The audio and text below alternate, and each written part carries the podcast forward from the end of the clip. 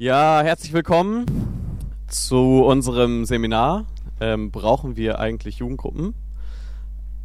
Und genau. Äh, vielleicht habt ihr euch gewundert, vielleicht haben manche von euch sich zu diesem Seminar angemeldet, als es noch hieß, wir brauchen keine Jugendgruppen oder warum wir keine Jugendgruppen brauchen. Ähm, das stand so ein paar Wochen auf der Website, dann wurde ich zensiert, ähm, wurden wir zensiert. Genau, deswegen heißt dieses Seminar jetzt sehr ähm, einladend. Brauchen wir eigentlich Jugendgruppen? Lasst uns mal Gedanken zu diesem Thema machen. Und das machen wir heute auch, damit ihr vielleicht ein bisschen Ahnung habt, wer vor euch steht und ihr nicht denkt, wir wären die äh, Heretiker, die jetzt hier irgendwie die Jugendgruppen rauswerfen wollen. Mein Name ist Sammy Stolz. Ja, ich durfte mich gestern schon kurz vorstellen. Ich bin seit ungefähr zehn Jahren in der Jugendarbeit aktiv ähm, in der Leitung von verschiedenen Jugendgruppen während meines Studiums. Ich habe drei Jahre in der Schweiz Theologie studiert und auch jetzt in der FEG München Mitte bin ich ähm, in der Jugend aktiv, zusammen mit meiner Frau, die dort sitzt, Bernice, und ähm, bin bei Josia aktiv, auch ein Jugendnetzwerk. Das heißt, mein Wunsch ist es, Jugendlichen das Evangelium weiterzugeben. Das, dafür schlägt mein Herz wahrscheinlich mehr als für alles andere. Ähm, deswegen hoffe ich, dass, wenn ihr das wisst, ihr auch wisst, in welche Richtung wir ungefähr gehen, dass wir Jugendgruppen vielleicht hinterfragen wollen, aber sicher nicht den Grund haben oder den Anlass haben, jetzt hier alle Jugendgruppen ähm, über, den, über Bord zu werfen. Genau, mein Name ist Boris Giesbrecht, ich bin auch verheiratet wir, mit Maria, wir haben drei Kinder und ich glaube, mein Part ist es einfach nur hier so ein bisschen Seriosität reinzubringen, oder Samuel? Das, das, deshalb bin ich eingeladen worden, um zu verkörpern, wir machen das mit mehreren Generationen. Äh, das ist eigentlich der Gedanke. Ne? Ich bin äh, Dozent an der Akademie für reformatorische Theologie in Gießen und ähm, was, ja, bin Teil der bekennenden evangelischen, warte mal, bekennenden evangelischen reformierten Gemeinde in Gießen, also Berg Gießen.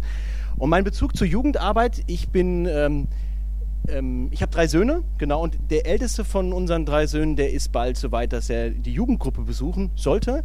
Die Schwierigkeit ist nur, wir sind so eine kleine Gemeinde, dass unsere drei Kinder, als wir die Überlegung gemacht haben, dass wir nach Deutschland ziehen und in die Gemeinde gehen, ähm, wir wussten, in der Gemeinde, in die wir jetzt gehen, wird es keine Kinder geben in dem Alter unserer Kinder. Schließen wir uns der Gemeinde an oder nicht? Das war so unsere Frage. Das passt also echt auch ganz gut. Brauchen wir eigentlich Jugendgruppen? Auch für unsere Kinder war das damals die Frage. Und äh, wir haben uns angeschlossen der Gemeinde und ähm, bis jetzt, also wir sind jetzt seit äh, noch nicht ganz ein Jahr in Deutschland, ich würde sagen, eine gute Entscheidung gewesen. Mal so viel dazu, das ist mein Bezug zur Jugendarbeit und ich bin im Freundeskreis von Josia. Deshalb bin ich auch hier.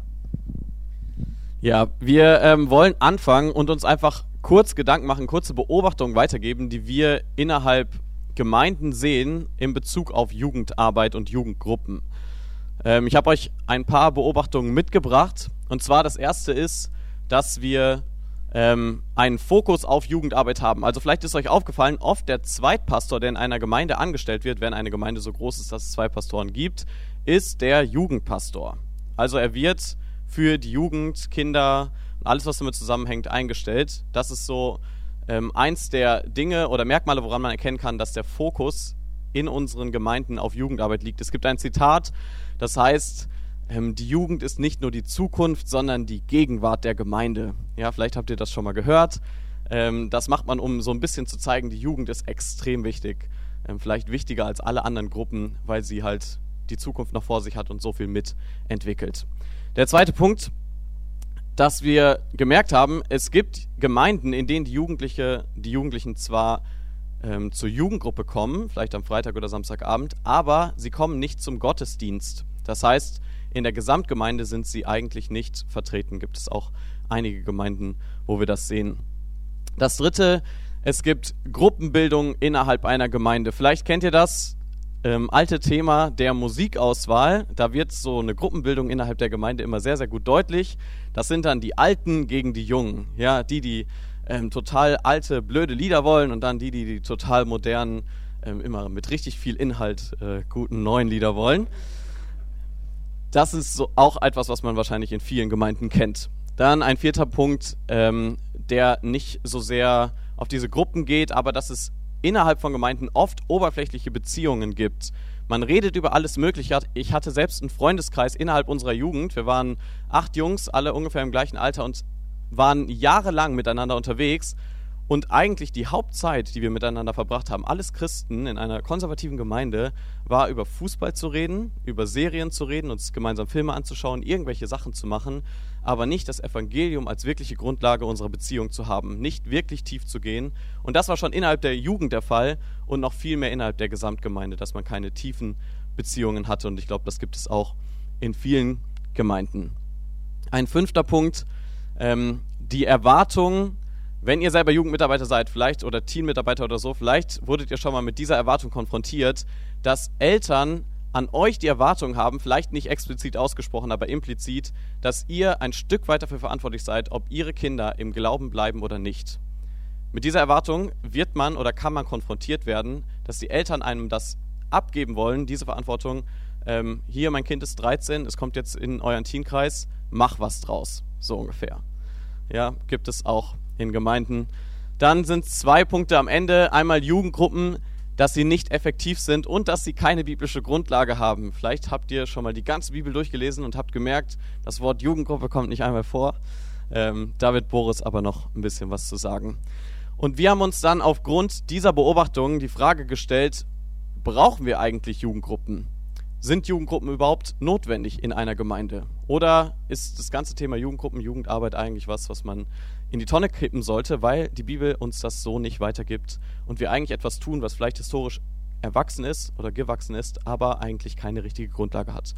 Und um das Thema gemeinsam anzugehen, wollen wir das eigentlich in zwei Gruppen oder in zwei ähm, Blöcken machen. Den ersten wird Boris machen und er wird einfach die Jugendgruppen mal kritisch hinterfragen. Ja, Jugendgruppen auf dem Prüfstand und wird uns ein bisschen die Vorteile nennen, aber dann vor allem auf die Gefahren von Jugendgruppen eingehen sodass wir hinterher hoffentlich ein Bild gewinnen von gesunder Jugendarbeit.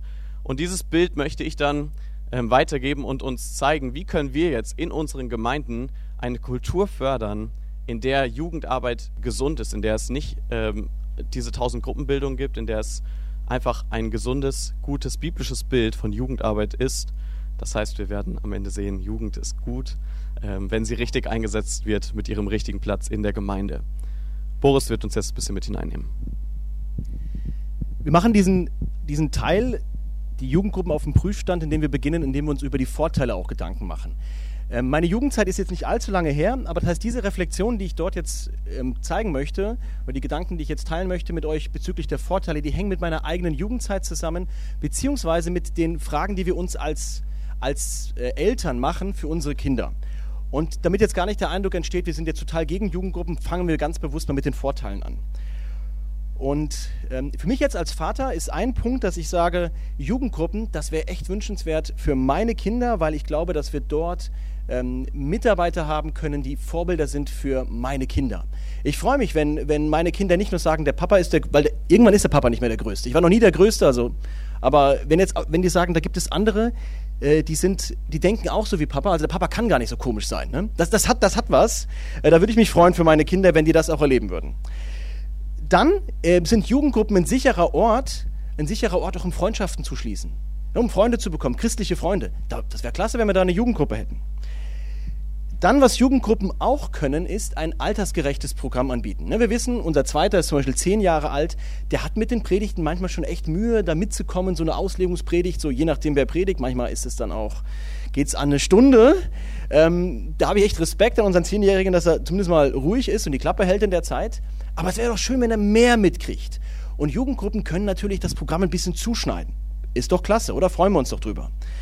Oder, und wenn ich jetzt an meine eigene Jugendzeit zurückdenke, wir hatten eine recht große Jugendgruppe. Ich komme aus einer Jugendgruppe mit, wir hatten über 100 Leute. Und wir, ich konnte da mit 16 Jahren, durfte ich schon anfangen, einzelne Bereiche zu übernehmen, Verantwortung zu tragen, äh, meine Gaben auszuprobieren, alle möglichen Sorten von, ähm, von Möglichkeiten, die ich da machen durfte, Andachten halten, irgendwann dann auch so Predigten halten, in einem geschützten Rahmen. Ne, nicht direkt auf die Erwachsenen losgelassen worden, sondern mal an ja, Jugendlichen ausprobiert worden, ne, so ungefähr. Ähm, es war schön, man hat sich ein bisschen sicherer gefühlt. Ähm, ich konnte dort meine Gaben ausleben. Das wünsche ich mir auch für meine Kinder. Und Jugendgruppen, ich erinnere mich an die, all diese Freizeiten, an die Einsätze im Ausland oder wo auch immer. Das sind Erfahrungen, die wir gesammelt haben, zum Beispiel ähm, irgendwo im Ausland tätig zu sein, Menschen zu helfen. Dabei zu sehen, Mensch, anderen Menschen geht es ja noch viel schlimmer als uns. Das macht demütig, dankbar macht das für die Gegenwart. All das sind Dinge, die ich gerne auch meinen Kindern ermöglichen würde. Und natürlich, Jugendgruppen haben die Chance, auch evangelistisch zu wirken. Da kann man Leute einladen, da kann man Freunde aus der Schule einladen, da können, die können dazukommen. Vielleicht die Hürde weniger gering, als sie in die Gemeinde einzuladen. Und es gibt sicherlich noch viele weitere Punkte, die wir sagen würden, das sind echt Vorteile. Das sind Vorteile für eigene Jugendgruppe. Und bitte versteht uns nicht richtig, wir wollen Jugendgruppen definitiv nicht abschaffen. Also bitte zitieren. Nicht wirklich abschaffen. Äh, nicht richtig. Ja. Ihr wisst, was ich meine, oder? Ihr wisst, was ich meine. Ja, das ist immer ganz einfach. Ihr wisst schon, was ich meine. Ja? Also wir wollen sie nicht abschaffen. Jetzt ist korrekt? Ja, okay. Dann, dann, dann sage ich jetzt nichts mehr dazu. Bleiben wir einfach dabei. Gehen wir jetzt aber einen Schritt weiter und wagen mal den Schritt auf die andere Seite. Es gibt, und Samuel hat es, glaube ich, vorher kurz angesprochen, es gibt Bewegungen, die fordern, dass man Jugendgruppen abschafft. Und das liegt hauptsächlich an, die, an, den zwei Argumenten, die der Samuel ganz zum Schluss genannt hat. Und ich habe sie einfach mal hier, damit ihr es schwarz auf weiß seht. Es sind zwei große Punkte, die genannt werden und sagt, die Jugendarbeit brauchen wir nicht. Der eine Punkt ist, Jugendgruppen sind wirkungslos. Wie kommen die darauf, dass sie sagen, Jugendgruppen sind wirkungslos? Ganz einfach, weil es Studien gibt. Es gibt Studien, einerseits gibt es Studien, die, die sind jetzt meistens aus dem amerikanischen Raum, aber die sind gar nicht mal so abwegig auch im europäischen Raum. Es gibt Studien, die sagen, 70 bis 80 Prozent der Jugendlichen verlassen nach den Jugendgruppen und kommen gar nicht in die Gemeinde hinein. Das heißt, wir verlieren Jugendlichen. Wenn es eine Jugendarbeit gibt, naja, so wirklich effektiv kann die gar nicht sein. Wir verlieren die Jugendlichen. Das ist die eine Studie. Und eine andere Studie sagt, so sehr unterscheiden sich christliche Jugendlichen gar nicht von nichtchristlichen Jugendlichen. Der Unterschied ist gar nicht so groß. Es gibt nur 10% Unterschied bezüglich Einstellungen und Verhaltensweisen. Welche Wirkung hat da bitte Jugendarbeit? Ja? Jugendarbeit boomt total, Youth Ministries ne, in Amerika, aber irgendwie die Wirkung verpufft. Es wäre schön, wenn das einfach nur die Statistik wäre. Leider ist das auch Realität in vielen Gemeinden. Und die, der andere Vorwurf ist, Jugendgruppen seien unbiblisch. Samuel sagte das schon, ihr könnt die Bibel rauf und runter lesen. Ihr werdet so etwas wie das Konzept einer Jugendgruppe nicht finden. Und deshalb muss sich die Jugendarbeit die Frage stellen, ist sie jetzt überflüssig? Ist sie gar unbiblisch? Und das glauben wir nicht, das denken wir nicht dass das Konzept der Jugendgruppen jetzt in der Bibel nicht vorkommt, meine ich, ist nicht ein Hinweis darauf, dass wir das gar nicht nutzen können. Ich meine, wir haben viele andere Dinge, der, die wir in der Gemeinde nutzen. Ich sage nur Technik oder Chöre zum Beispiel, ähm, die wir jetzt, ja gut, Chöre könnte man noch irgendwie mit Psalmen, irgendwie könnte man es noch begründen, ne? Ja, wird, wird, schon gehen. Aber es gibt sicherlich Dinge, Hauskreise, Hauskreise, ja, wird man auch noch irgendwie schaffen, ne? Ja, naja. Anyway. Jetzt, wird ganz hoch gegriffen, oder? Jetzt wird, genau, jetzt, jetzt, jetzt habt ihr den Vergleich.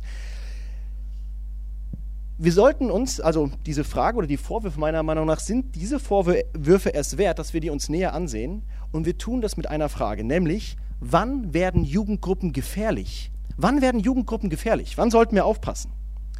Wann wird eine christliche Jugendgruppe ungesund? Und ich habe eben über die Vorteile gesprochen. Und wenn ihr gut zugehört habt, habt ihr vielleicht gemerkt, was ich gemacht habe. Ich habe immer gesagt, das würde mich als Vater total freuen, wenn es das gäbe für meine Kinder. Und vielleicht kann bei diesen Vorteilen der Eindruck erweckt werden, eine Jugendgruppe kann mehr als eine Familie und eine Jugendgruppe kann mehr als eine Gemeinde. Eine Jugendgruppe kann mehr. Und ich glaube, dieser Ausdruck, eine Jugendgruppe kann mehr, da meine ich, fängt es an, gefährlich zu werden. Ich habe uns ein Schaubild mitgebracht. Wir haben nämlich dieses Konzept der Jugendgruppe nicht in der Bibel, aber wir haben andere Personengruppen in der Bibel, die wir sehr wohl haben. Und das sind, das ist zum Beispiel die Gemeinde und das ist die Familie. Und was wir uns jetzt fragen müssen, wenn dieses Konzept der Jugendgruppen schon nicht in der Bibel steht, dann müssen wir uns zumindest mal fragen, diese Jugendgruppen, wie verhalten die sich denn zu den anderen Gruppen, die wir haben, nämlich zur Familie und zur Gemeinde? Was ist, wenn Jugendgruppen die Autorität der Gemeinde, die Autorität der Familie untergraben. Und dann haben wir sehr wohl ein Problem. Dann wird es sehr wohl ungesund.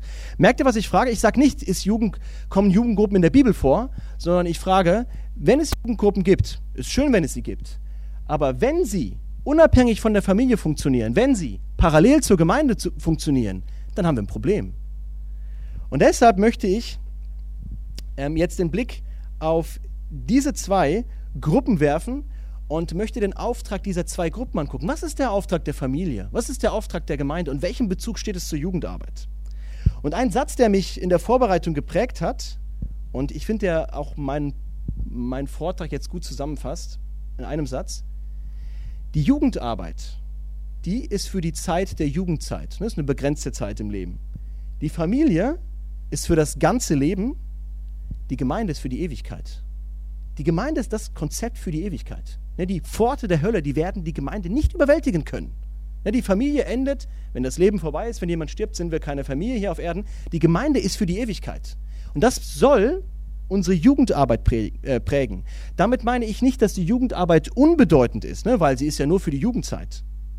Ich glaube auch nicht, dass wir dadurch sagen können, die Jugendarbeit ist unwirksam. Das meine ich damit auch nicht. Was ich damit sagen möchte, ist, Menschen sind nur ein paar Jahre lang jugendlich. Das heißt, Jugendpastoren, wenn die ihr Augenmerk nicht darauf legen, dass die Familie bzw. dass die Gemeinde dadurch gefördert wird, die kommt ihrem Auftrag nicht nach.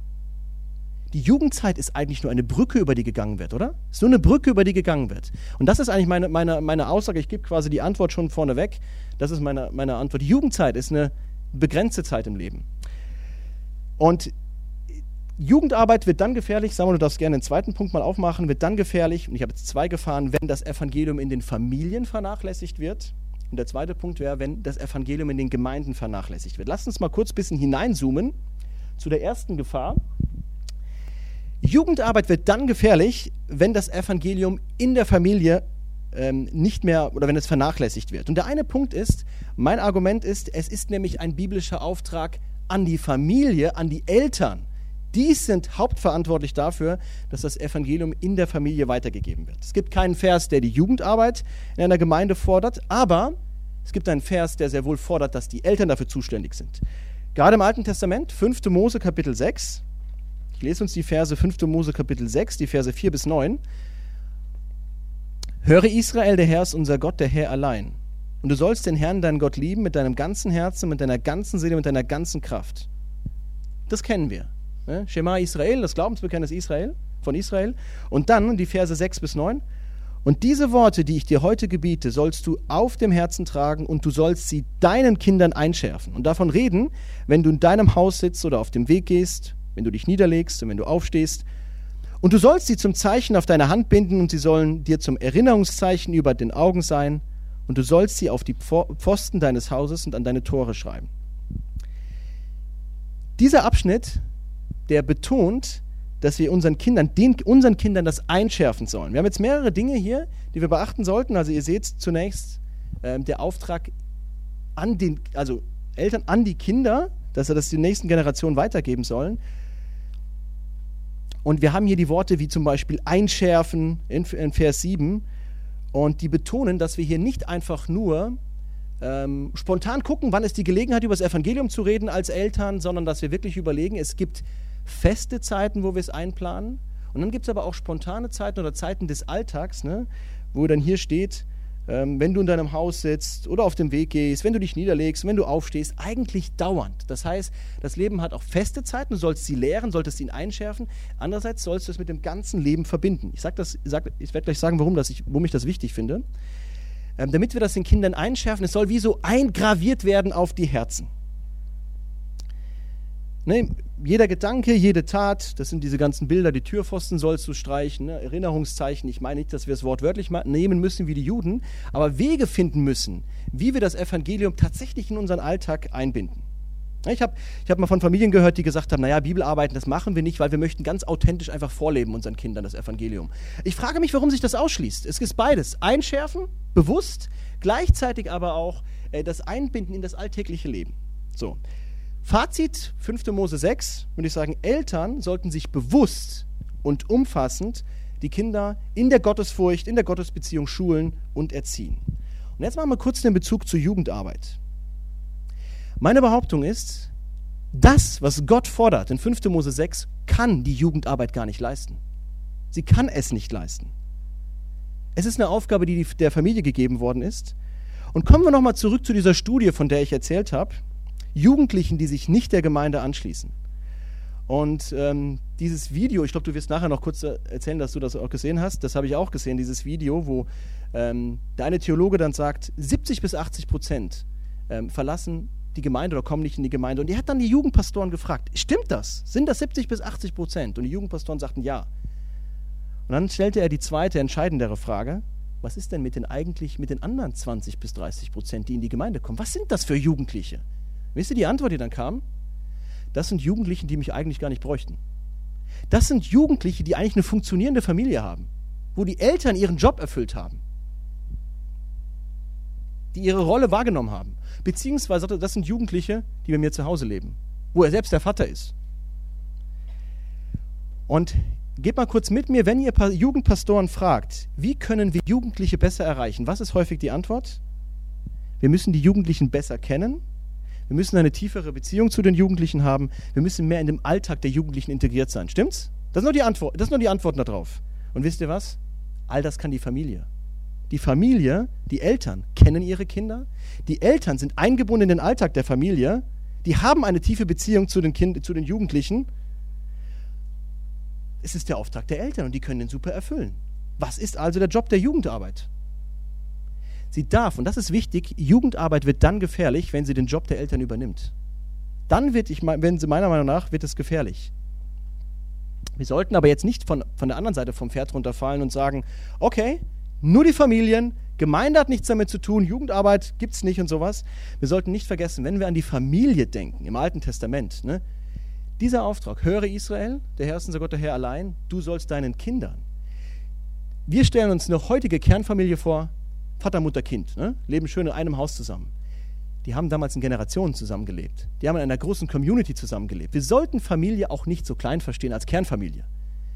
Und ich glaube, wenn wir jetzt auch ein Stück weitergehen ins Neue Testament, da gibt es dieses Bild, dass die, ähm, ja, wir reden von der Familie, die gibt es immer noch, die ist im Neuen Testament nicht abgeschafft, aber die Gemeinde wird dargestellt mit dem Bild der Familie. Wir reden uns an mit Brüdern und Schwestern. Ne? Auch wenn wir nicht aus einer Brüdergemeinde kommen, aber Brüder und Schwester ist ein, biblisches, ist ein biblischer Gedanke. Die Familie Gottes, die Gemeinde wird als Familie dargestellt. Und wisst ihr, was das zeigen soll? Und ich meine, wir haben diese Stellen, denkt nur an diese Stellen zum Beispiel mit, ähm, wer Vater und Mutter mehr liebt als mich. Oder Jesus, der dann gefragt wird, hier deine deine, deine Mutter und deine Geschwister stehen hier. Und Jesus sagt, wer ist mein Vater? Wer, wer ist meine Mutter? Wer sind meine Geschwister, die den Willen tun meines Vaters? Die sind wirklich, das ist meine Familie. So, der Gedanke der Familie wird nochmal im Neuen Testament ausgeweitet. Und ich glaube, das ist ein wichtiger Punkt. Die Gemeinde ist auch Familie. Dass die Familie als auch die Gemeinde beide gemeinsam den Auftrag haben, die Jugendlichen vorzubereiten auf das Leben mit Jesus. Das ist insbesondere wichtig, für Jugendliche, die aus Familien kommen, die nicht oder wo die Eltern nicht Christen sind? Wer soll denn da die Schulung übernehmen? Ich meine, es ist die Aufgabe auch der Gemeinde, sie da, äh, diese Kinder, diese Jugendlichen damit hineinzunehmen. Also gerade da ist der Punkt ähm, ganz, ganz wichtig. Also der eine Punkt ist, der biblische Auftrag, der muss in der Familie weitergegeben werden. Und die Jugendarbeit sollte das nicht ersetzen. Jetzt bringe ich aber noch einen zweiten Punkt, und den finde ich wichtig. Die biblische Illustration die Bibel sagt uns, gerade Epheser 5, ich möchte, die Stellen habe ich jetzt aufgeschrieben, ich muss sie nicht immer alle vorlesen. Epheser 5, da geht es ja um die Ehe. Mann und Frau, die ja eigentlich, das ist eigentlich nur ein Geheimnis von Christus und der Gemeinde. Das heißt, die Ehe spiegelt Christus und die Gemeinde, das Evangelium wieder. So. Und mein Punkt, den ich jetzt hier machen möchte, ist, die Kinder, also wenn die Ehe das Zeugnis ist des Evangeliums, das Zeugnis, das Bild für Christus und die Gemeinde, dann sollten wir die, den Kindern genau dieses Bild sehen lassen. Und wo sehen sie dieses Bild? Innerhalb der Familie, innerhalb der Ehe, der Eltern. Merkt ihr meinen Punkt? Ich habe jetzt hier keinen Auftrag, den ich jetzt sagen kann, hier steht es, dass es genau so ist, sondern ich komme vom Bild her und die Ehe spiegelt dieses Evangelium wieder. Und warum sollten wir dieses Bild, was die Bibel verwendet, den Kindern vorenthalten, den Jugendlichen vorenthalten? Was wir eher machen sollten, wir sollten fördern, dass sie dieses Bild wahrnehmen, dass sie dieses Bild sehen. Und das sehen sie vor allen Dingen zu Hause. Und deshalb habe ich an dieser ersten Stelle nur eine kritische Anfrage. Eine kritische Anfrage, die lautet, inwiefern fördert deine Jugendarbeit unbewusst oder bewusst die Haltung, dass Jugendgruppen und Familien unabhängig voneinander sind? Wenn wir als Jugendpastoren davon reden, von unseren Kindern ne? oder meine Jugendlichen, haben wir schon mal diese, diesen Spruch schon mal verwendet, das sind meine Jugendlichen. Also wenn, dann sind das nicht deine, wenn das sind es die von den Eltern. Oder du verstehst es breiter von unseren Jugendlichen aus der Gemeinde. Okay, aber es sind nicht deine. Und manchmal kommt so ein bisschen der Gedanke rüber, ähm, die Eltern, das sind die Strengen und wir, das, und hier bei uns, da können die Kinder dann mal offen sein und ehrlich sein. Das ist ein bisschen so wir gegen die. Wir verstehen die Kids, ne, die Jugendlichen, während die Eltern dann so die komischen sind, die schwierigen sind. Was wir eigentlich, was wir verstehen müssten, wir sind Partner der Eltern. Als Jugendpastoren sind wir Partner der Eltern. Eigentlich unterstützen wir die Eltern bei ihrem Auftrag. Ist nicht unser Auftrag.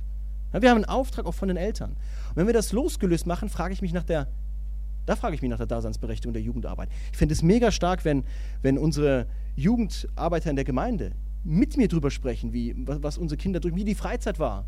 Genau, sowas, sowas wäre ja spannend. Also die kritische Frage lautet, und Samuel wird nachher die, ich mal, die praktischen Umsetzungsmöglichkeiten ansprechen, aber die Frage, die ich stelle, gibt es Momente, wenn wir zum Beispiel gar nicht mit den Eltern kommunizieren, wenn die gar nicht wissen, was läuft, dann kann es sein, dass wir eigentlich so eine Parallelwelt schaffen, oder? Zur Familie. Und das ist meiner Meinung nach biblisch fragwürdig. Deshalb die kritische Anfrage. Okay, lass. Da kannst du das ja gar nicht machen. Da übernimmt ja die Gemeinde und damit auch die Jugendgruppe, würde ich sagen, diese, diese Aufgabe. Die, Ersatz, die Ersatzfamilie, würde ich sagen. Also ich sag's dir. Die Gemeinde, sorry, sorry, ich habe genau. Ich habe es bei mir in Anführungsstriche geschrieben. Sie ist wie die Ersatzfamilie in dem Punkt, weil die Eltern dieser Aufgabe ja nicht nachkommen können. Ne? Ja. Und deshalb, ich meine auch, das ist ein guter Grund, um, damit es die Jugendgruppen noch braucht. Ja. Gehen wir jetzt mal einen Schritt weiter. Wenn wir die eine Gefahr haben, dass wir die Familien übersehen und vernachlässigen oder wir unabhängig von denen arbeiten, gibt es den zweiten Punkt, die Vernachlässigung des Evangeliums in der Gemeinde. Ich habe einen ganz, ganz äh, starken Satz oder eine ganz starke Frage gelesen in der Vorbereitung. Da sagt jemand, kann es sein, liebe Jugendpastoren, dass euer Jugenddienst sich mit der Braut Christi anlegt? Quasi kann es sein, dass dein Jugenddienst, deine Jugendarbeit die Eifersucht Gottes herausfordert. Ein starker Satz. Wie kommt er da drauf? Weil er sich die Frage stellt, was ist eigentlich der, was ist der biblische Auftrag der Gemeinde? Und der biblische Auftrag der Gemeinde ist, dass das Evangelium in der Gemeinde weitergegeben wird. Wir sagen immer wieder, so ein Konzept wie Jugendgruppen gibt es nicht in der Bibel. Das ist richtig. Es gibt aber ganz, ganz viele andere Stellen in der Bibel, aus vielen Erzähltexten der Bibel, wo vorkommt, dass wir eine Versammlung haben vom Volk Gottes, wo das Wort Gottes verkündet wird und wo nicht getrennt wird, wo ganz bewusst erwähnt wird, da saßen alle. Da saßen alle. Das Volk Gottes saß zusammen und es wird ausdrücklich erwähnt, auch die Kinder saßen da. Alle Altersgruppen waren anwesend. Um jetzt ein paar Beispiele zu nennen, die, die echt überwältigend sind. Josua oder Josua, je nach äh, Betonung, 8, 34 bis 35. Ihr wisst jetzt alle, wer gemeint ist, oder? Danach las er alle Worte des Gesetzes, den Segen und den Fluch, alles, wie es im Buch des Gesetzes geschrieben steht. Es war kein Wort von allem, was Mose geboten hatte, das Josua nicht gelesen hätte vor der ganzen Gemeinde Israels. Und jetzt kommt es auch vor den Frauen und Kindern und den Fremdlingen, die in ihrer Mitte lebten. Oder später bei Esra zum Beispiel, ähm, Esra, als das Volk sich da versammelte, Esra 10, Vers 1. Während nun Esra so betete und sein Bekenntnis ablegte, weinend und hingestreckt vor dem Haus Gottes, versammelte sich zu ihm aus Israel eine sehr große Volks- oder Versammlung von Männern, Frauen und Kindern, denn das Volk weinte sehr. Ihr merkt immer wieder, die Kinder sind da ausdrücklich eingeschlossen. Oder denkt an den Eutychus, das ist der, der aus dem Fenster gefallen ist. Ne, man sagt, er ist so zwischen 7 bis 14 Jahre alt gewesen, da hat es jemand wahrscheinlich übertrieben mit der Predigt. Ne?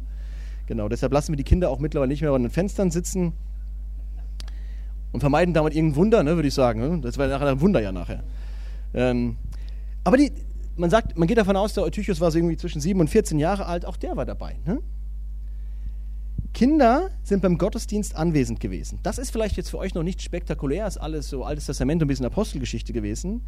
Aber was ich interessant fand, war in den Briefen, in den Briefen des Neuen Testaments, zum Beispiel Epheser oder Kolosser, die christliche Haustafel, ne? da kommen ja die Anweisungen für Männer und Frauen und da kommt auch ihr Kinder, ne? Epheser 6, Vers 1, ihr Kinder gehorcht euren Eltern. Jetzt stellt euch vor, dass dieser Epheserbrief damals vorgelesen worden ist und da wird ganz, ganz, ganz normal, vor der ganzen Gemeinde, wird ganz plötzlich gesagt, ihr Kinder. Wisst ihr, was das voraussetzt? Die saßen da, die haben zugehört. Die haben es auch um die Ohren geschlagen bekommen. Ja? Ihr Kinder, die werden ganz plötzlich angesprochen. Epheser 6 und so. Und wenn wir im Alten Testament nochmal weitermachen würden, da gibt es noch andere Beispiele, zum Beispiel Laubhüttenfest, das gefeiert wird. Oder das Passafest, das gefeiert wird. Immer wieder die Hinweise auch mit der ganzen Familie. Das heißt, alle Generationen sind da eingeschlossen.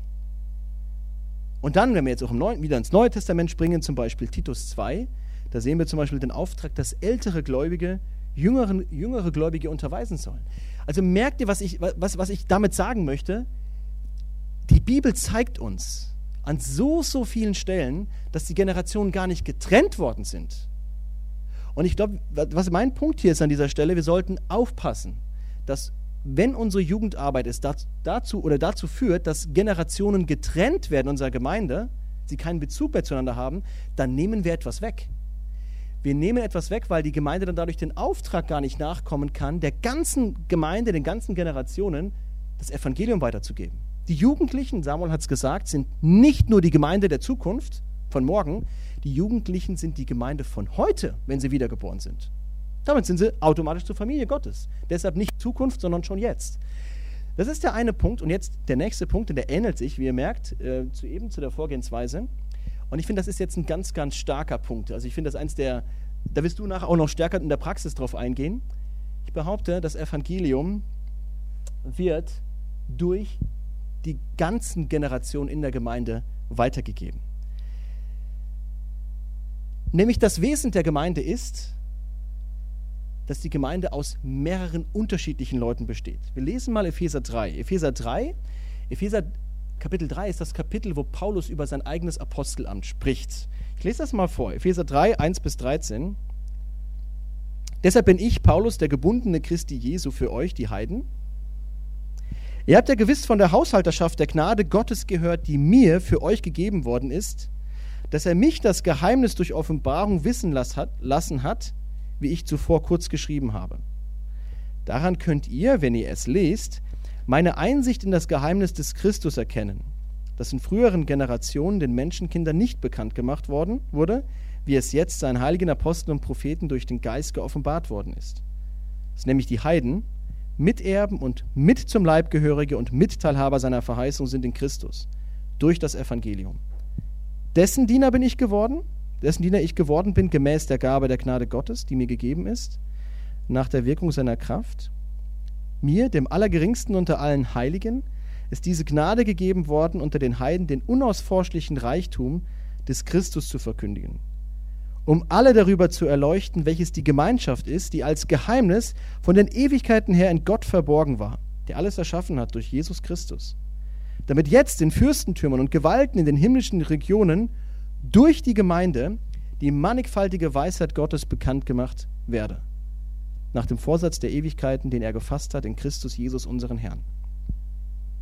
Indem wir die Freimütigkeit und den Zugang haben in Zuversicht durch den Glauben an ihn, darum bitte ich, dass ihr nicht mutlos werdet wegen meiner Bedrängnisse, um euretwillen, die euch eine Ehre sind. Vielleicht fragst du dich jetzt in dieser Stelle, wo kommen da die Jugendgruppen vor? Auf den ersten Blick äh, hat das nichts mit Jugendgruppen zu tun, das ist richtig. Aber das Prinzip, das hier in Epheser Kapitel 3 vermittelt wird, ist doch das, oder fangen wir so an, Paulus spricht über sein Apostelamt und in Vers 8 sagt er dann, mir, dem Allergeringsten, unter allen Heiligen ist diese Gnade gegeben worden, unter den Heiden den unausforschlichen Reichtum des Christus zu verkünden. Da müssen wir fragen, den unausforschlichen Reichtum des Christus zu verkünden. Was ist dieser unausforschliche Reichtum des Christus? Vers 9, die Gemeinschaft, die als Geheimnis bisher verborgen war. Okay, was ist also dieses Geheimnis? Was ist diese Gemeinschaft? Ne, die in Vers 10 dann gesagt wird, die durch die Gemeinde die mannigfaltige Weisheit Gottes bekannt macht. Was ist diese Gemeinschaft, wo Gottes Weisheit sichtbar wird? Es ist die Gemeinde, und nämlich die Gemeinde, wenn man jetzt Kapitel 2 lesen würde, die Gemeinde aus Juden und Heiden. Das ist das Verrückte. Nationen, Heiden und Juden, es gäbe keinen größeren Unterschied als das für einen Juden. Und dass diese zwei, diese Trennmauer, die zwischen diesen zwei Nationen war, dass die abgerissen wird in Christus und die zwei, die unterschiedlicher nicht hätten sein können, jetzt eine Gemeinde sind, wow. Ne? Überall hast du schon gehört, das Geheimnis hier, zwei, die nichts damit zu tun haben, die gehören zusammen. So wie ich zu meinen Geschwistern mal gesagt habe, ich glaube, mein Schwager sitzt jetzt gerade nicht hier, ne? wie ich meinen Geschwistern mal gesagt habe, ähm, zu meiner Schwester und meinem Bruder, also wenn, ihr nicht, wenn wir nicht die gleichen Eltern hätten, hätten wir nichts miteinander zu tun. Genau, genau darum geht's. Wenn es Jesus nicht, ich meine, das war kein Kompliment, ne? Also man muss dann schon echt eine gute Beziehung zu den Geschwistern haben. Weil wir so, oh, jetzt schalte ich mich selber ab, ne? Weil wir so unterschiedlich sind. Und wisst ihr was? Gerade weil wir so unterschiedlich sind, als Christen, aber in Christus vereint sind, das leuchtet aufs Evangelium hin. Wir, die nie was miteinander zu tun hätten, haben jetzt in Christus miteinander zu tun. Versteht ihr das? Das Bild von Christus, was er getan hat, wird dadurch viel, viel größer. Das ist Paulus sein Argument. Und jetzt könnte man sagen, auf Jugendgruppen, merkt, merkt ihr, wo ich hingehen will? Wenn wir als Gemeinde trennen und sagen, wir haben spezielle Angebote für junge Mütter, spezielle Angebote für Singles, spezielle Angebote für äh, Leute, die Linkshänder zum Beispiel. Linkshänder, wir möchten das auch gerne berücksichtigen, möchten da keinen ausschließen, keinen diskriminieren. Auch für euch gibt es ein Angebot. Meine Frau wäre glücklich. Wisst ihr, was wir da machen? Wir zerteilen den Leib Christi gewissermaßen und was wir schmälern ist das Bild der Gemeinde. Die Weisheit Gottes wird ja gerade dadurch sichtbar, dass wir unterschiedlich sind. Ja? Manchmal, jetzt gerade in den letzten Jahren ist vielleicht die eine oder, Gemeinde, eine oder andere Gemeinde hat sich neu formiert, wodurch, weil wir eine gleiche Meinung zu Corona haben. Spannender fände ich es, wir hätten unterschiedliche Meinungen in der Gemeinde zu diesem Thema und sind dennoch eine Gemeinde, weil nicht das uns eint, sondern was uns eint, ist Christus. Und es gibt so viele Möglichkeiten. Wir können Lebensunterschiede machen, die uns trennen. Wir könnten sozialen Status haben, der uns trennt. Aber wisst ihr, was uns auch trennen kann? Ein Alter, die Generation.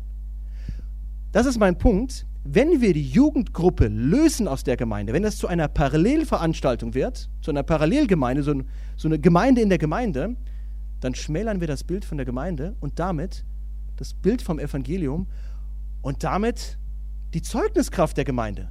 Weil wo, bitteschön, wo in der Gesellschaft haben wir das, dass alle Generationen zusammen unterwegs sind? Damit sind wir ein Riesenzeugnis in der Gemeinde, indem wir alle zusammen was machen. Und deshalb haben wir damals gedacht, ist nicht so schlimm, dass unsere Kinder keine gleichaltigen Kinder haben, wenn die Gemeinde einen Blick für unsere Kinder hat. Und ich würde, ich würde sagen, das, das hat sie. Und darüber freue ich mich.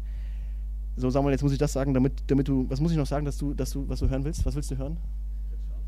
Ja, ne, irgendwas, dass du nachher weitermachen kannst. Ja. Ah, nee, nee, das wäre der eine Punkt, den ich unbedingt sagen sollte, wo du mir gesagt hast, musst du unbedingt sagen. Also er hat eigentlich den Vortrag gemacht, vorbereitet.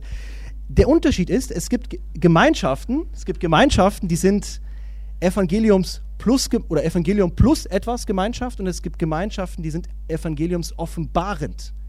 Worum gruppieren wir uns? Das ist die Frage. Was macht uns im Kern aus? Was ist es, was uns ausmacht? Ist es Evangelium, und dass wir uns treffen? Oder ist es eigentlich was anderes und das Evangelium ist noch so ein schönes dabei, dazutun? Was ist es, was uns vereint? Ich will damit nicht sagen, dass es schön ist, dass wir uns auch mal treffen und sagen, wir haben gleiche Bedürfnisse. Ne? Und sagen, okay, wir äh, machen das. Aber wenn es dich ausschließt, dann haben wir ein Problem. Und darauf wirst du ja nachher noch eingehen. Also meine kritische Anfrage ist, inwiefern fördert unsere Jugendarbeit unbewusst oder bewusst die Haltung, dass Jugendgruppen und Gemeinden parallel zueinander laufen? Wenn das der Fall ist, dass wir als Jugendgruppe eine Gemeinde innerhalb der Gemeinde sind, dann schmälern wir das Bild der Gemeinde und der Weisheit von Christus. So, und ich sollte mal weitermachen, Samuel. Gib mir die letzte Folie, die vorletzte Folie. Das Zitat von vorhin, denk dran.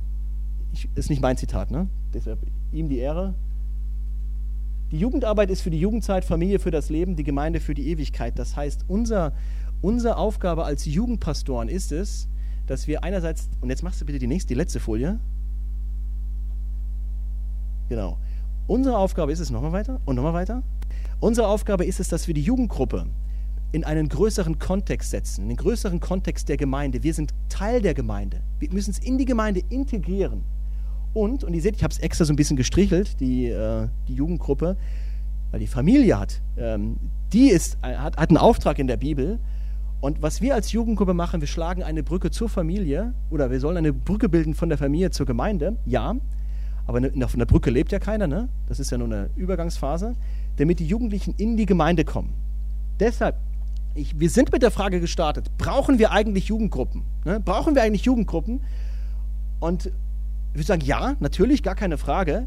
Aber die Frage, die wir uns stellen müssen, ist, inwiefern fördert unsere Jugendarbeit die Jüngerschaft innerhalb der Familien und innerhalb der Gemeinden? Das sind so meine Fragen, die ich euch mitgeben möchte. Aber Samuel wird jetzt einen Punkt machen, wie kann das denn praktisch aussehen? Und ich glaube, jetzt wird es spannend. Ja. Ja, jetzt wird es endlich spannend. Ähm,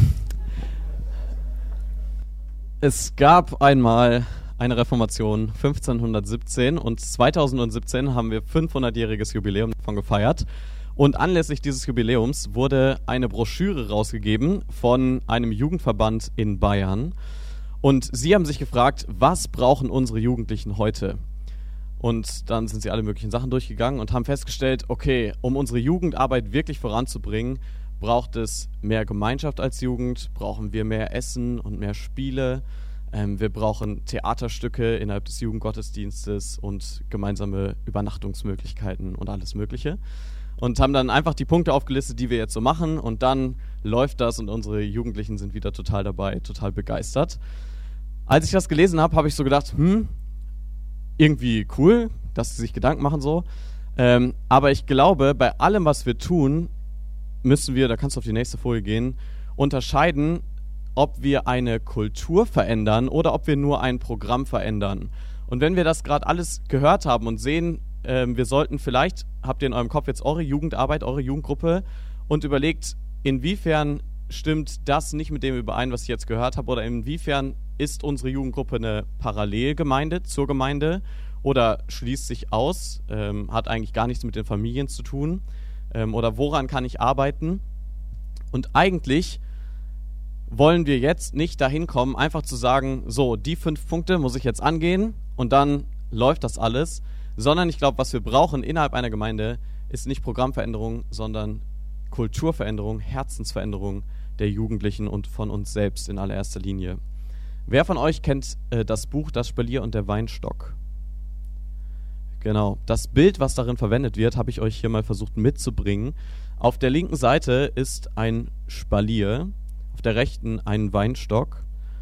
Auf der linken, das sieht voll gut aus, ne? So schön parallel geordnet. Ähm, was ist das, was links fehlt?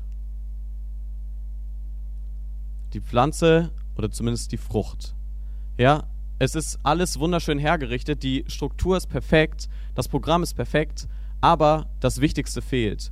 Und rechts, da sieht man gar nicht mehr dieses Spalier, sondern man sieht nur noch die Frucht. Man weiß gar nicht, wie genau jetzt das Programm aussieht, aber die Frucht ist da.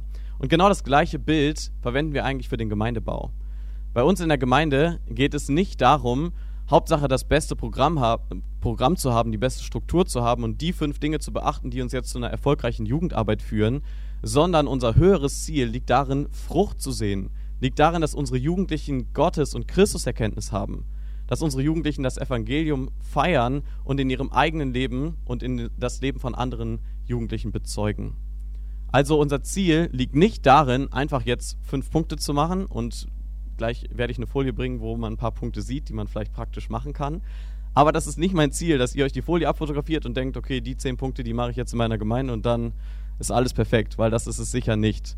Weil spätestens, wenn ihr weg seid oder das Programm weg ist, dann sind eure Jugendlichen wieder an dem Punkt, wie sie jetzt sind.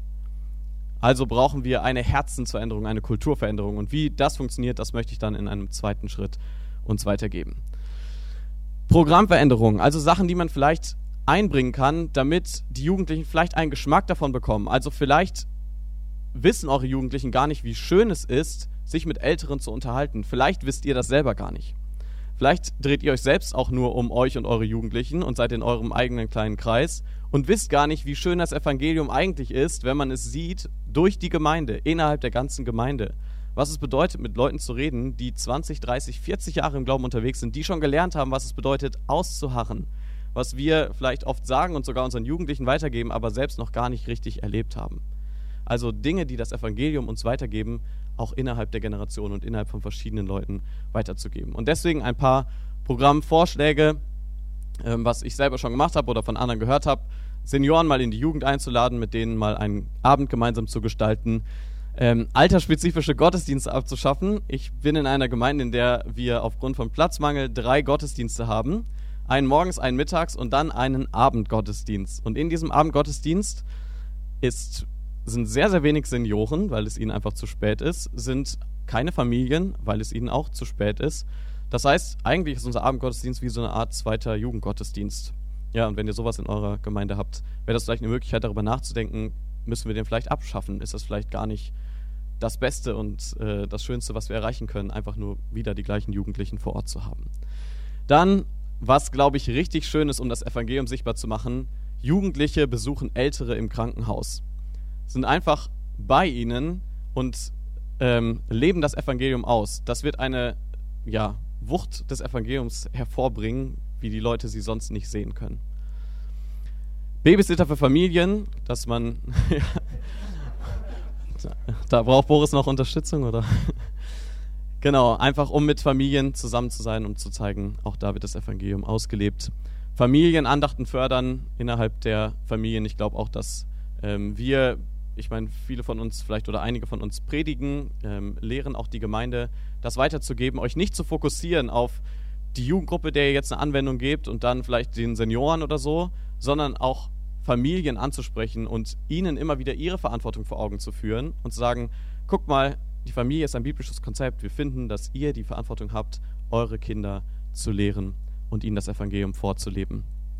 Dann gibt es ja sogar in Gemeinden sowas wie Jugend und Teenkreis und dann vielleicht noch Ü24 bis 27 und dann 27 bis 27,5 und so verschiedene kleine Untergruppen, die einfach zusammenzulegen, wenigstens da schon ein bisschen mehr ähm, Breite reinzubringen, ein bisschen mehr zu zeigen, das Evangelium vereint uns auch mal über zehn Jahre oder noch mehr hinweg. Jüngerschaft zwischen Jung und Alt fördern, ähm, nicht nur Jüngerschaften innerhalb der Jugend, sondern auch zu sagen, ganz spezifisch, guck mal, ich kenne jemand aus der Jugend, ähm, der könnte, den könnte ich mit jemandem connecten, der vielleicht 30 Jahre älter ist und in der Gemeinde ist. Ähm, und dann einfach da Jüngerschaften schon zu leben, damit die auch einen Vorgeschmack bekommen, was es bedeutet, ähm, das Evangelium mit Älteren auszuleben. Und dann, was ich äh, eine coole Idee finde, als Jugendmitarbeiter nicht nur die zu nehmen, die jetzt gerade drei Jahre aus der Jugend draußen sind, nicht nur die zu nehmen, die eigentlich in der gleichen Generation und in der gleichen Blase stecken, sondern bewusst bei der Auswahl von Jugendmitarbeitern darauf zu achten, auch Leute dabei zu haben, nicht, nicht unbedingt ausschließlich, aber auch Leute dabei zu haben, die vielleicht schon 20 Jahre, 30 Jahre älter sind und ein Herz für Jugendliche haben.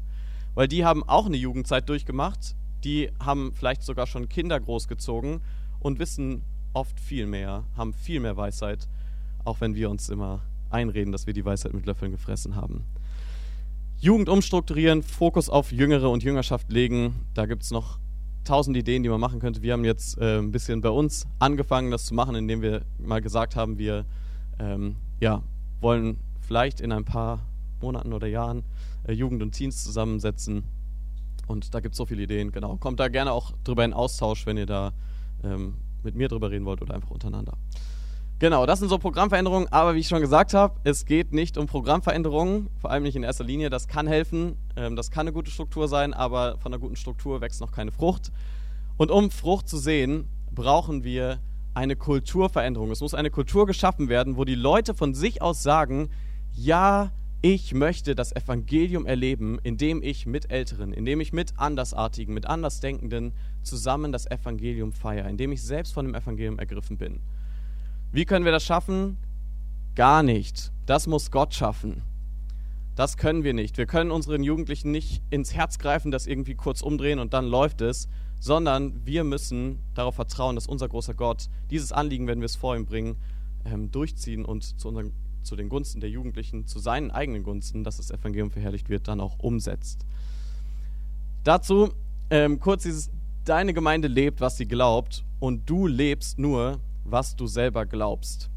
Das sieht man, wenn man über eine Brücke geht. Wenn du glaubst, die Brücke hält, dann gehst du den ersten Schritt und läufst. Wenn du es nicht glaubst, dann wirst du diese Brücke nicht überschreiten. Das ist bei jeder Sünde eigentlich das Problem. Wir glauben nicht, dass Gott ähm, es wahr macht, was er gesagt hat. Wir glauben und vertrauen Gott nicht.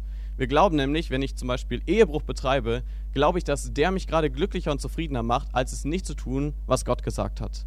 Also jeder, jede Sünde ist eigentlich ein ähm, Vertrauen darauf, dass das, was Gott gesagt hat, nicht stimmt. Also du tust, was du glaubst. Und das ist bei der Jugendarbeit ganz genauso. Wenn deine Jugendarbeit oder deine Jugendlichen glauben, es ist gut, mit Älteren zusammen zu sein, es ist gut, Ältere zu besuchen und so weiter, dann werden sie das auch tun. Nicht nur, weil du dann sagst, okay, du und du, ihr macht jetzt Jüngerschaft und dann läuft das, sondern sie müssen es selbst glauben. In ihrem Herzen muss es angekommen sein. Das was davor kommt, glaube ich, der Schritt ist, dass wir das selbst erstmal glauben. Wenn du jetzt hier sitzt und sagst, ja, okay, alles schön und gut, aber eigentlich will ich mich einfach nur um meinen Jugendlichen kümmern und ich wollte zehn Tipps haben, wie ich meine Jugendarbeit aufbessern kann, ähm, dann muss ich dich enttäuschen. Ich glaube, Jugendarbeit, die wirklich verändert wird, Kultur, die verändert wird, fängt bei uns selbst an. Gerade wenn wir die Vorbilder sind, ähm, die die Jugendlichen haben. Das heißt, wir brauchen erstmal eine eigene biblische Überzeugung, eigene Herzensveränderungen. Wir brauchen auch eine gewisse Vision. Also wir müssen irgendwie wissen, wo es hingeht. Ja, jetzt einfach nur irgendwas zu machen, weil wir denken, das könnte vielleicht irgendwie passen, ist glaube ich nicht so ganz sinnvoll, sondern sich zu überlegen, ähm, was ist die Vision, was ist das Bild, wo will ich hin? Und ich hoffe, dass dieses Seminar ein bisschen dafür ähm, hilft und die Einflussmöglichkeiten abstecken. Ihr könnt jetzt nicht von euch aus, wenn ihr gar kein Mitspracherecht in eurer Gemeinde habt, irgendwas anfangen. Ich glaube, dass es immer sehr, sehr wichtig ist, das mit den eigenen Ältesten abzusprechen, mit denen, die ähm, vor einem stehen, die auch die Verantwortung für uns haben und da aktiv mit anderen zu sein. Dann möchte ich euch vier, äh, die Four Ps mitgeben, ähm, die ich gestern schon, kurz als wir da die Josia-Runde im anderen Raum hatten, äh, weitergegeben habe. Und das sind ähm, vier, ja, so Buchstaben, die ich aus diesem wunderschönen Buch habe. Äh, The Compelling Community. Kennt das jemand?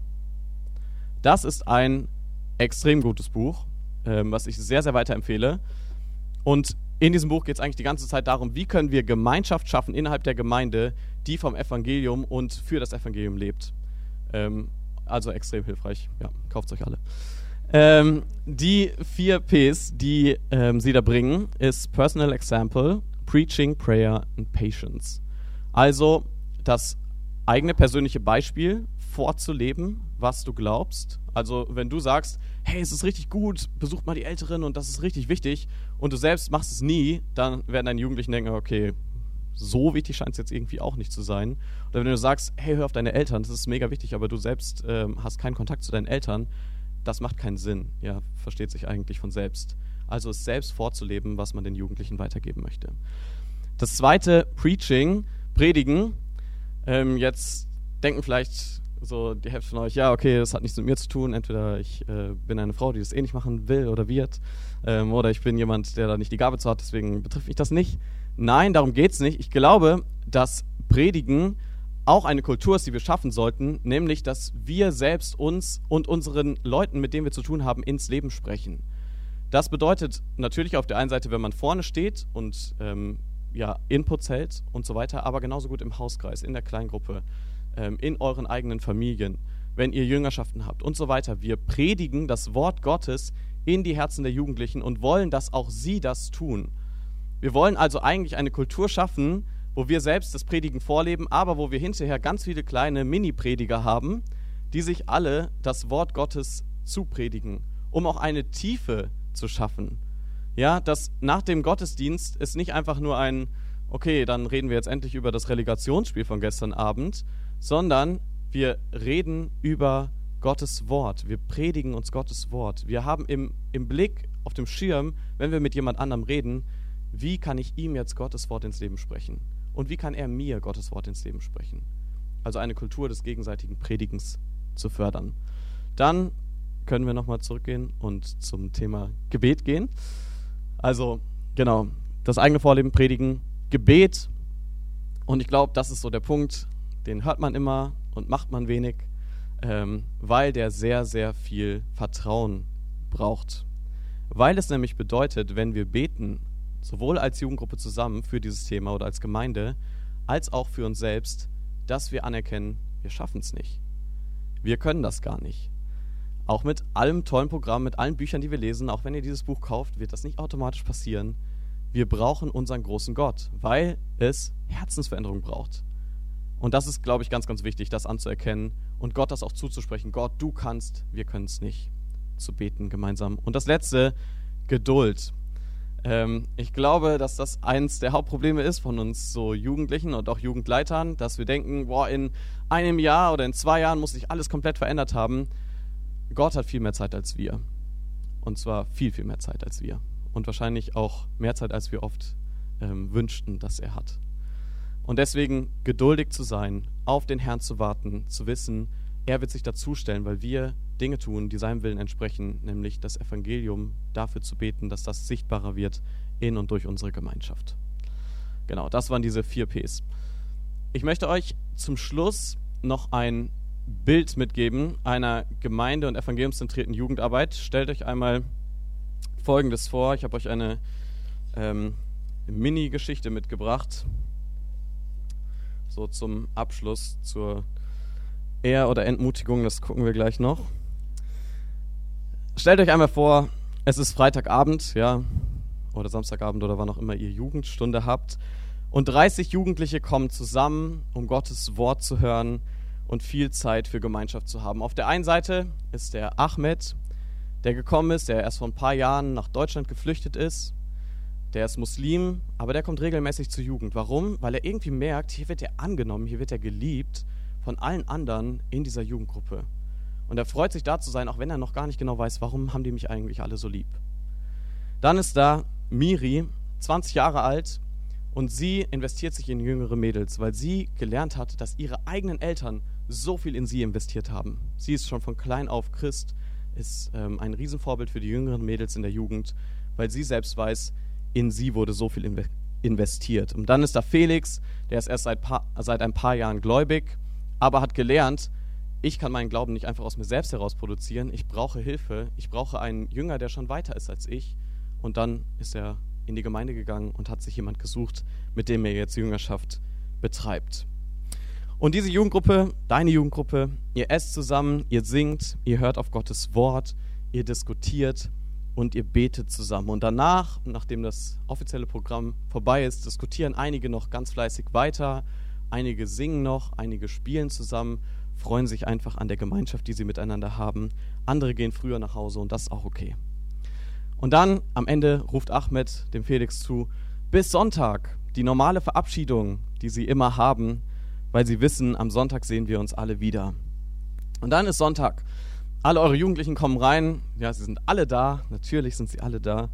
Und sie setzen sich dann natürlich auch nicht als Gruppe zusammen, sondern sie setzen sich die einen neben Senioren, die anderen zwischen die Familien, die anderen zwischen ältere Singles und so weiter und so weiter. Und dann singen sie zusammen und sie grölen richtig laut mit bei den alten Hymnen und auch bei den neuen Liedern. Sie beten zusammen, sie hören auf Gottes Wort. Und auch während der Predigt sitzen sowohl die Jugendlichen als auch alle Kinder total gespannt auf ihren Stühlen, weil die Predigt einfach alle so richtig anspricht. Nach dem Gottesdienst kommt eine der Familienmütter auf Ahmed zu, lädt ihn ein, ermutigt ihn, zu sich und Woche zum Essen nach Hause zu kommen. Andere der Jugendlichen stehen im Kreis, mit Sabine, der Frau eines Ältesten, und sie hören zu, was sie über die Predigt denkt, und dann planen sie zusammen einen gemeinsamen Gebetsabend für verfolgte Christen.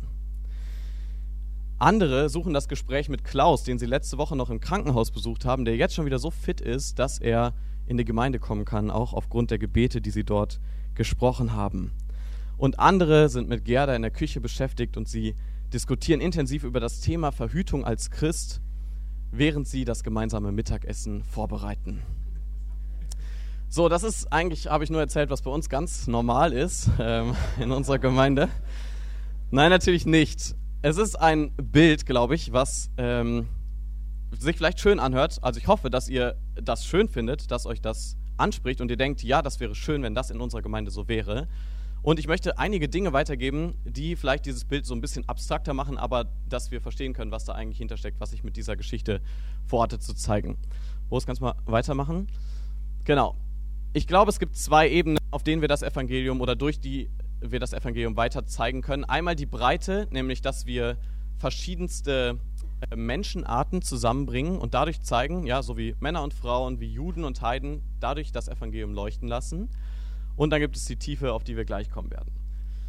Es gibt innerhalb der Breite, ähm, was wir, glaube ich, durch die Jugendarbeit und auch in der Gemeinde haben wollen, ähm, dass wir eine evangeliumsoffenbarende Heterogenität haben. Ähm, in der Vorbereitung habe ich das nicht so gut aussprechen können wie jetzt. Ähm, es geht eigentlich nur darum, dass wir Leute haben wie einen Ahmed und eine Miri und einen Felix, die eigentlich sehr unterschiedlich sind und die eigentlich nichts miteinander zu tun hätten, aber die durch die Liebe und durch das Evangelium zusammengebracht werden. Ähm, und ich habe euch noch gar nicht erzählt, Ahmed ist zwei Wochen später Christ geworden. Ähm, und dadurch das Evangelium noch mehr leuchten gelassen. Jüngerschaftsbeziehungen innerhalb und außerhalb der Jugend sind ein Zeichen dafür, dass das Evangelium sichtbar wird in der Breite der Jugend und der Gemeinde. Generationsübergreifender Gottesdienstbesuch der ganzen Jugend, habt ihr gemerkt, ja, die ganze Jugend war da. Verbindungen und Gespräche zu Familien, zu Singles, Ehepaaren und so weiter, zu neuen Leuten das ist das, was sich wahrscheinlich jeder Pastor und auch jeder Jugendleiter wünscht, dass es äh, Beziehungen gibt, die über die Jugend hinausgehen. Und dann das jugendliche Dienste übernehmen, das war jetzt in diesem Beispiel, dass sie da zusammen dann das Mittagessen gemacht haben, aber da gibt es auch nach oben, glaube ich, keine Grenzen, Dienste zu übernehmen. Genau. Das war so die Breite, dass die Leute viel machen. Und jetzt die Tiefe. Und ich glaube, das ist ganz, ganz wichtig, dass es nicht einfach nur Hauptsache eine Gemeinschaft ist, wo wir möglichst viele Leute zusammenbringen, die alle irgendwie unterschiedlich sind und Hauptsache die machen was zusammen, sondern dass das, was sie tun, auch das Evangelium widerspiegelt. Dass sie in der Tiefe Gespräche haben, die so gut sind, so erbauend, so ermutigend, dass sie dadurch eine Tiefe reinbringen, die du in keinem ähm, ja, sonstigen Club oder irgendwo findest. Also, keine Ahnung, du kannst auch Generationen zusammenbringen, indem die alle zusammen Fußball spielen, aber da hast du diese Tiefe des Evangeliums nicht sichtbar, weil diese Tiefe jetzt kommt. Jugendliche suchen Ethik und Weisheit bei Älteren und ähm, Andersdenkenden. Ja, also die Leute gehen zu, ich weiß nicht mehr, irgend so einer ähm, und fragen sie um Rat und Weisheit. Und ich glaube, wenn unsere Jugendlichen verstehen, wir ähm, wissen eigentlich gar nicht alles, wir brauchen Leute, die mehr wissen als wir, dann gehen sie auf die zu und suchen sich bei denen Rat. Beziehungen zwischen Alt und Jung werden im Gottesdienst unter der Woche gepflegt, das ist, glaube ich, selbsterklärend. Gemeinsame Gebets- und Lobpreisabende werden organisiert, das ist ein so ein Beispiel, was daraus resultieren kann. Und Familien haben geistlichen Austausch, sind sich ihrer Verantwortung bewusst, nochmal um das zu zeigen, es geht um die Familien innerhalb der Gemeinde. Das so zwei Sachen, die am Ende kommen. Und jetzt könnte man denken, okay, bei mir läuft das alles gar nicht so, meine Jugendlichen kommen entweder nicht zum Gottesdienst oder wenn sie kommen, dann sind sie eh nur unter sich und reden über irgendwelche Dinge, die gar nichts mit dem Evangelium zu tun haben. Es wäre schön, wenn sie sich wenigstens konzentrieren würden und wenigstens wüssten, wer gepredigt hat am Ende des Gottesdienstes. Ich glaube, bei allem, was wir tun und auch was wir jetzt gesagt haben, geht es nicht um Perfektion. Es geht nicht darum, dass wir jetzt in zwei Jahren an dem Punkt sind, dass genau das, diese Geschichte, die ich gerade erzählt habe, dann bei uns Realität im Gottesdienst ist. Aber ich glaube, dass Gott uns innerhalb seines Wortes immer wieder Bilder schenkt, Bilder von eigentlich dem, wie es im Himmel ist. Bilder von einer Gemeinschaft, die einfach nur Evangelium pur ist. Bilder von einem Miteinander, das ähm, ja, einfach großartig ihn repräsentiert. Und dieses Bild gibt er uns als Anreiz, um dahin immer ähnlicher zu werden. Ich meine, er gibt uns ein Bild von uns selbst, von den Heiligen. Und wenn wir in unser Leben schauen, sehen wir, wir sind es gar nicht. Aber wir sehen auch, dass wir immer mehr verändert werden, dass Gott uns immer mehr verändert. Durch Geduld, durch das Vorleben von anderen Leuten, durch Predigten und durch Gebet. Das sind diese vier Dinge, durch die Gott uns verändert, durch die Gott die Kultur in unseren Gemeinden verändert ich hoffe, durch die Gott auch die Kultur deiner Gemeinde und deiner Jugendarbeit ändert, sodass wir wissen dürfen, wir dürfen ihm vertrauen, dass er immer mehr das Evangelium leuchten lässt, weil es ihm selbst ein Anliegen ist weil das genau das ist, wofür er die Gemeinde gegeben hat, das Evangelium groß zu machen. Damit möchte ich euch ermutigen, dass ihr nicht denkt, okay, toll, kriege ich eh nicht hin, ich mache jetzt gar nichts, ähm, aber auch nicht in einen blinden Aktionismus verfallt, so okay, jetzt muss ich die zehn Punkte abarbeiten, dann läuft's, sondern im ruhigen Vertrauen und Warten darauf, dass Gott wirkt, eure Geduld auf ihn setzt, euer Vertrauen auf ihn setzt und vielleicht gleich noch miteinander ins Gespräch kommt, guckt, wie kann das irgendwie praktisch dann aussehen in meiner eigenen und für meine eigene Jugend. Damit das gelingt, äh, möchte ich noch beten am Ende. Ich glaube, egal was wir sagen, Gott muss das segnen. Unser großer Gott und Vater, wir sind dir so dankbar dafür, dass du deinen Sohn Jesus Christus auf diese Erde gesandt hast. Danke, dass ähm, ja du uns diese frohe Nachricht geschickt hast, Danke, Herr, dass du für uns gelebt hast, dass du für uns gestorben bist, dass du für uns auferstanden bist, zur Rechten Gottes sitzt und uns regierst. Danke so sehr, dass ähm, ja jetzt Menschen aus allen Nationen, allen Völkern und allen Schichten und Klassen vor dich kommen und zu dir kommen dürfen. Danke für deine wunderbare Gemeinde, für das Volk, das du dir selbst erkauft hast, bei dem es dir so wichtig war, ähm, uns dazu zu holen, wichtiger als diesem schrecklichen Tod am Kreuz zu entfliehen. Danke so sehr, dass du dein Evangelium leuchten lässt in deinem Wort, das wir in unseren Familien und in unseren Gemeinden weitergeben wollen. Und danke, dass du es sogar durch unsere Familien, durch unsere Gemeinden machen willst, indem wir als Gemeinden dein Evangelium repräsentieren, dass Menschen zusammenkommen, die eigentlich keine Verbindung haben außer unserem großen Herrn, außer dir. Und wir wollen dich bitten so sehr, dass du in unseren Gemeinden ähm, dich selbst groß machst, dein Evangelium groß machst, dich verherrlichst und es schenkst, dass Generationen zusammenarbeiten dürfen, dass Einheit entsteht in Musikfragen oder sonst irgendwelchen Fragen, die sonst so leicht spalten und dass wir uns mehr an dir festklammern als an unseren eigenen persönlichen Gemeinsamkeiten. Wir wissen, dass wir abhängig sind von dir, dass wir das selbst nicht alleine hinbekommen können, weil wir unsere Herzen, unsere eigenen und die von unseren Jugendlichen nicht selbst verändern können. Und wir wollen dir zusprechen, dass du es kannst und wollen dich anflehen und dich bitten, dass du es tust. Wir sind abhängig von dir, du bist unser großer Gott, wir wollen dich loben und dich preisen. Jetzt in unserer Jugendzeit, ähm, in unserer Familien- und Lebenszeit und vor allem dann in der Ewigkeit als ganze Gemeinde und freuen uns darauf. Amen.